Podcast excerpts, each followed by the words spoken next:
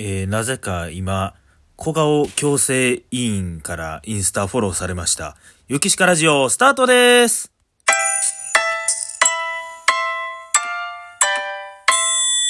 ゆきしかラジオ。なんでなんでしょうね。うん。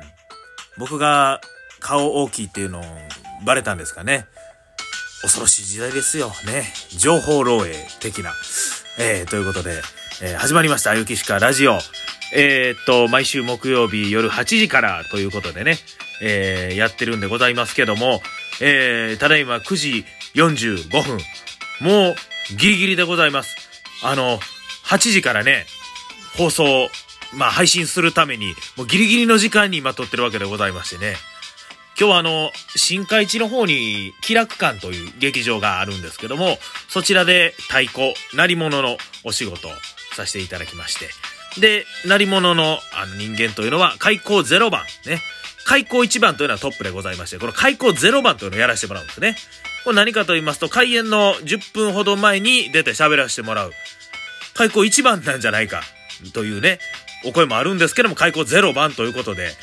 出囃子なしで出るという。ね。今ちょうど BGM が止まりましたけど、こういう、なんかシーンとした感じのところで出ていくわけなんですけどもね。まあでも、こう、何者に行ってね、あの、落語をさせてもらえるっていう、もうね、もうそれだけですごいありがたいわけなんでございますけどもね。で、その新海市からね、片道約2時間ですよね。えー、かけて阪南市まで帰ってきて、えー、今8時に間に合わすようになんとかあ撮ってるわけでございますけどもね。まああの、電車の中ね、2時間ぐらいって、だいぶ遠いんじゃないのとか、こう言われるんですけどね。まあ今の時代はね、スマホがありますから、別に電車乗ってでもね、退屈することないですね。YouTube 見たりとか、ね、落語を聞いたりとか、ね、自分の録音してた落語を聞いたり、ね、音楽聞いたりも、ラジオ聞いたりもできますし、SNS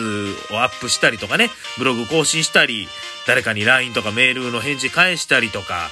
うん、そんなこともできますし、まあ何でも何だとできるわけなんですよ。ただあの、イヤホン忘れたら終わりですけどね。うん。まあ、あのー、メールとかそんなんはできますけど、今日は一気に、ちょっと、この音楽聴こうとか、この映画見に、見ながら行こうとか。まあまあ、これぐらいやったらいいですけど、今日の落語会で、やっぱ、はめ物の入るネタがある。ね。例えば、天神山があるとか、タコ芝居があるとかね。はめ物が行さん入るネタがあるとかいう時に、今日は片道2時間もあるし、電車で予習しながら行こう思って。えー、それで行って、イヤホンがない。これはもう悲劇ですよね。もう小さい音出して聞くとかなんとかしますけど、やっぱり入ってこないですしね。まあ、そういうことなんですけども、こうね、電車乗ってて、まあ、ええことばっかりじゃなくてね、うん、もう、この前すごいもう腹立ったことがあって、電車のね、この端っこの席、扉の一番こう近くの席ですよね。あそこに座ってたらね、こう、なんか、目の辺、ファサファサっとこう何か当たるんですよ。何やろうと思ってパッと見たら、その横で立ってるおばさんの髪の毛が長くてこう、もじゃもじゃなんですね。こうパーマかなんか知らないですけど。それが僕の顔に当たってるというね。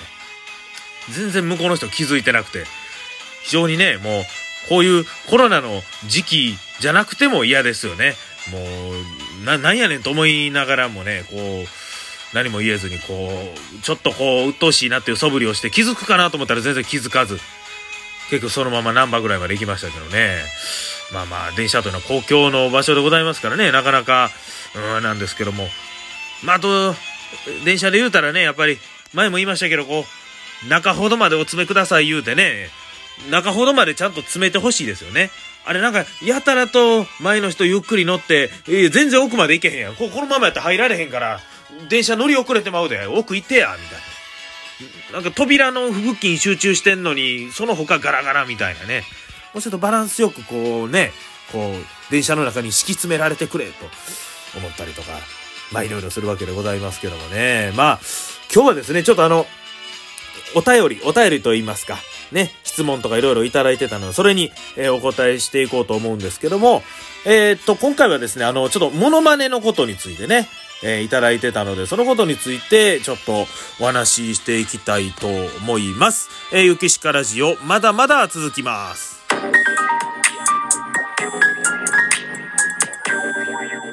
ゆきしかラジオ。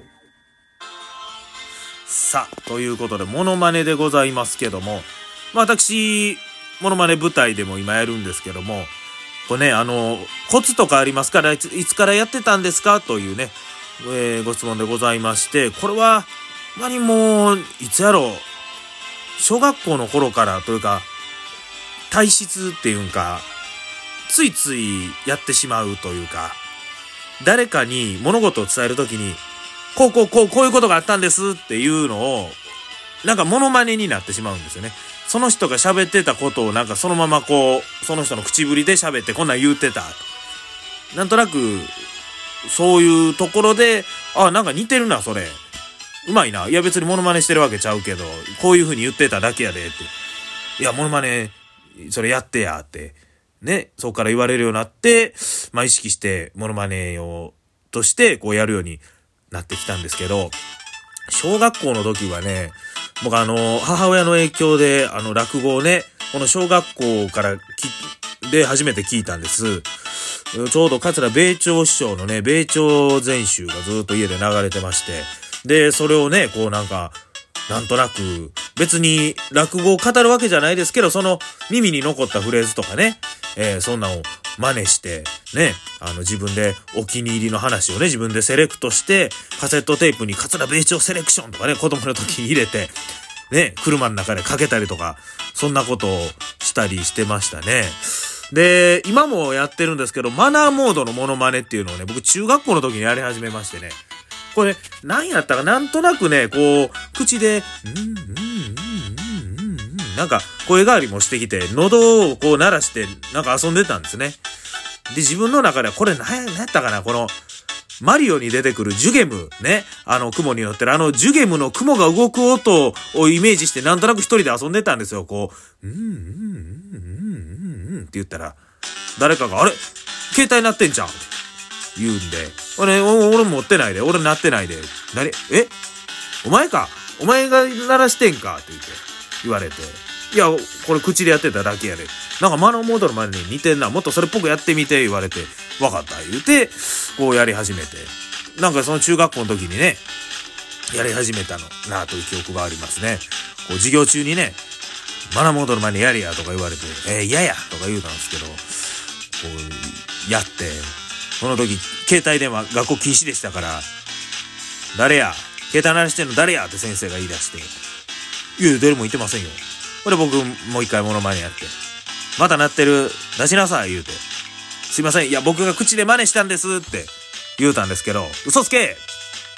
こんなんモノマネちゃうやろほんまに持ってるやろ誰か出せって言って。いやいやってみんながね、そこで、いや、チャンス、あの、古谷がモノマネしただけなんですって言うて。俺先生も嘘やろ？言うて。一回やってみーって、はい、やります、言うて。ブー、ブー、あ、ほんまや、と。ちょっとしたね、あの、そんな騒動になったこともありますけどもね。えー、そんなんが中学校の時で、で、高校の時はね、あの、野球部のこの副監督、監督のこの前でもしましたけど、この副監督がね、こう、ミーティングの時に言う、なんかこう喋り方がこう、独特やったので、それをよくね、部室に帰ってモノマネしてましたね。はい、お疲れさんってこう、ちょっとこう空気の抜けるような、はい、お疲れって言ってこう言うんでね。そのミーティングを部室に戻ってそのまま再現するみたいな遊びをようやってましたね。うん。で、大学の時は、ね、やっぱり、身近な人のモノマネするんですね。こう、教授のモノマネとかやってね、教授のモノマネでレポートの発表とかしましたね。誰やろな、一番覚えてんのは、湊先生とかね、あの、山根というね、動物がいてるんですけど、この山根を研究されてる方でね、もう、この山根が可愛いんだ、これって山根の話になったらテンション上がるとい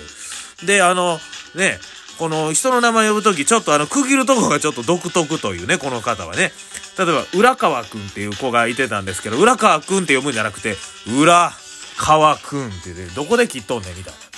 まあ、こんな感じでですね、いろんな先生のモノマネをしながら、あ発表したりとかしましたね。で、まあ、あと、小学校の先生をしてた時もね、打ち上げとか忘年会で、ね、いろんな先生のモノマネをしたりとか、ね、校長先生とか教頭先生のモノマネもしてね、一回ね、びっくりしたのが、あの、校長先生のモノマネをして、で、終わってからこう、校長先生がビール持ってきてくれて、お疲れお疲れって。俺そこで、校長先生が一言、おいお前これ話通してんのか言われて。元生徒指導の先生ですよ。僕ビクッとして、うわやばいこれ怒られんじゃんかな思ったら、冗談冗談冗談面白かったねって言って言うてくれたんですけどね。やっぱりちょっと元生徒指導の校長先生の勢いに押されて、